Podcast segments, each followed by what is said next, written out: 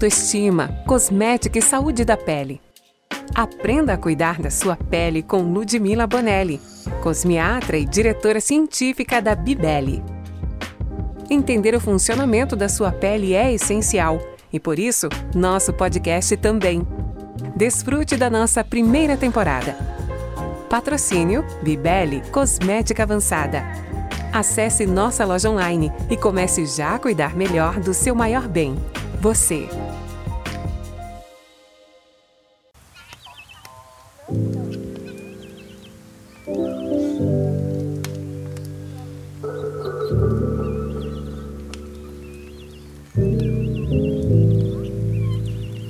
Olá pessoal, meu nome é Ludmila Bonelli, eu sou especialista em pele e no nosso podcast de hoje nós vamos falar sobre a pele e a proteção solar.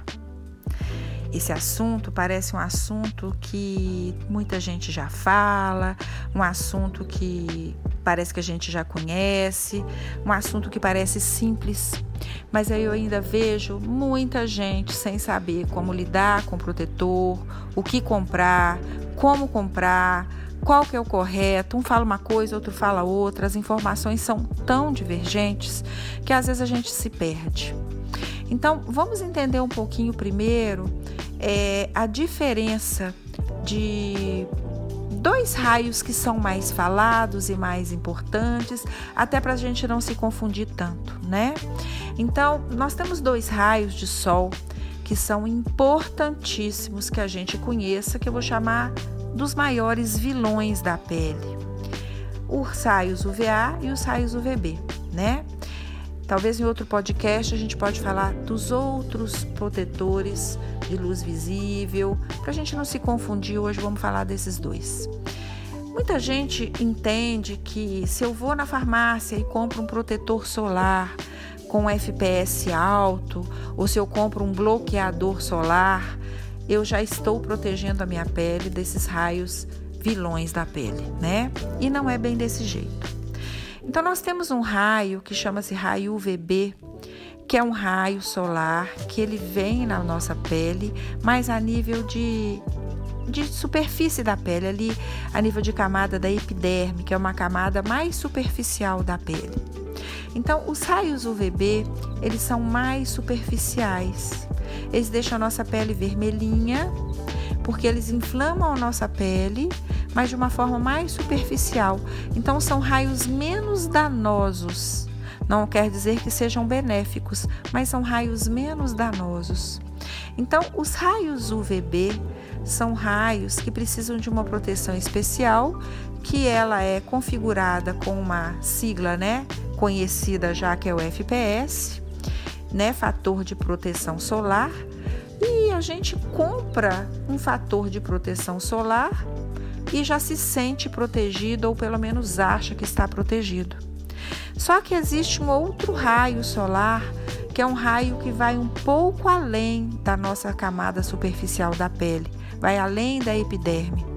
Ele chega na nossa derme, ele chega até nas camadas mais profundas da pele. A nossa derme já é uma camada mais profunda. Então, quando esse raio de sol chega na derme, ele produz estragos maiores. Então, os raios solares UVA, que são mais agressores, eles vão produzir o câncer, são eles que aumentam as manchas, são eles que vão fragmentar e destruir a estrutura colágena da pele, produzindo o envelhecimento, a flacidez de pele. Então, os raios UVA são muito mais perigosos ainda do que os próprios UVB.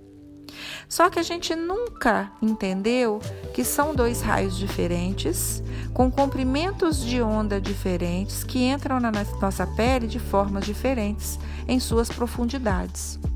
Então, quando a gente tiver que entender um pouco e comprar um protetor solar para proteger os dois raios, nós teremos que ter proteção para os dois. Então, eu tenho que ter uma proteção solar para o raio UVA e para o raio UVB. E não é só o FPS, fator de proteção solar, que faz essa proteção. Nós temos que ter um protetor para cada um desses raios. Então, o raio UVB Tem a proteção FPS, que só protege os raios com comprimento de onda UVB. Essa proteção é mais superficial e a gente precisa sim de saber que proteção é essa. Se é um FPS 10, um FPS 30, um FPS 50. Então, logicamente, com um FPS, um fator de proteção alto para os raios UVB, ele é muito importante.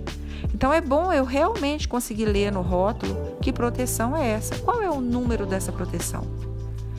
Mas eu preciso de também entender, conhecer, espalhar essa informação para os meus colegas, familiares e amigos que o FPS não protege os raios UVA. Ele não protege os raios UVA, que são os raios mais profundos, que atingem a nossa pele na profundidade. Então a gente precisa de conhecer o fator que protege, o protetor. Qual é a proteção para os raios UVA? Então existe uma sigla que vocês vão ter que começar a olhar no rótulo do protetor solar. Essa sigla ela chama-se PPD. Esse PPD é, tem um nome, né, um nome em inglês, né? E essa proteção PPD, ela também tem que ser em números. Então eu tenho que ter um PPD 10 ou um PPD 12 então, essa proteção especial para proteger os raios UVA, ela é tão ou mais importante ainda que o próprio FPS.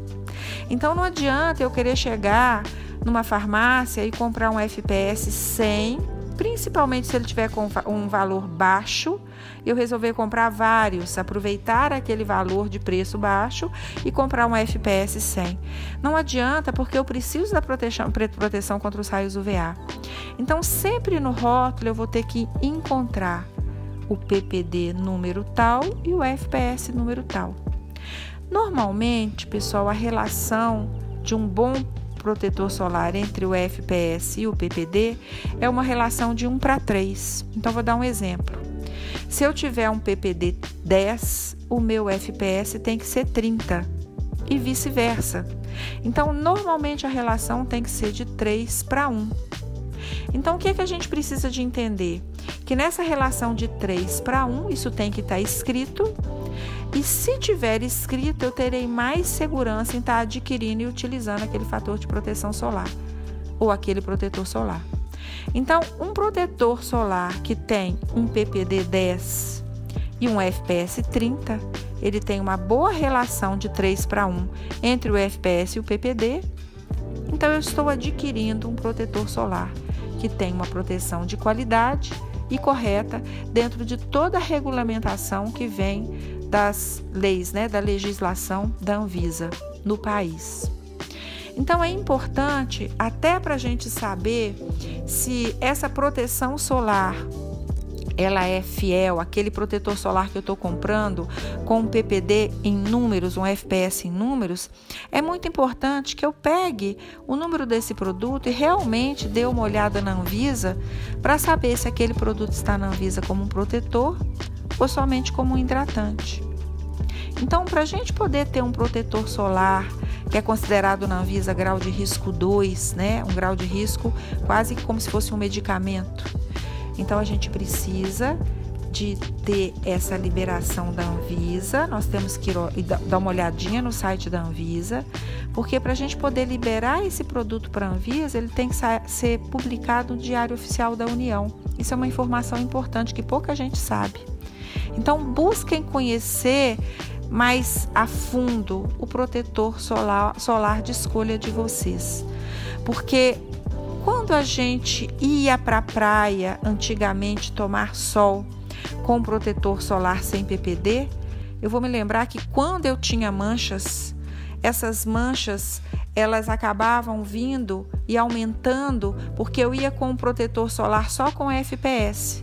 Quando a gente começa a utilizar um protetor solar com um PPD de competência, a gente vai notar que até mesmo no sol, na praia, as nossas manchas não pioram da forma que pioravam só como FPS puro. Então, fica aqui a minha informação sobre a qualidade do protetor solar de vocês está relacionada com o PPD em números um FPS em números e uma relação de 3 para 1 entre o FPS e o PPD. Logicamente, se eu tiver um FPS, um PPD 10 e um FPS 40, não tem problema. Ele pode ser a mais, mas ele não deveria ser a menos. Então, gente, fica aqui mais uma dica sobre pele e proteção solar de verdade, para que a gente tenha um cuidado maior ao irmos, né, principalmente quando a gente for mesmo estar no sol de uma forma mais intensa numa praia, de férias, a gente se cuidar mais, tá bom? Então essa é minha outra dica para vocês hoje. Eu devo voltar a falar de novo sobre proteção solar, de luz azul, assim, em todos os tipos de proteção que a gente tem hoje, mas vamos aos pouquinhos para a gente conseguir concentrar e conseguir entender que a gente precisa de ir se organizando para a gente ter no nosso dia a dia essa proteção de fato para nossa pele. Um beijinho para todo mundo e indiquem o nosso podcast, repassem o nosso podcast para os amigos, para os colegas, para a família, para que essa informação também chegue até eles. Tchau, tchau.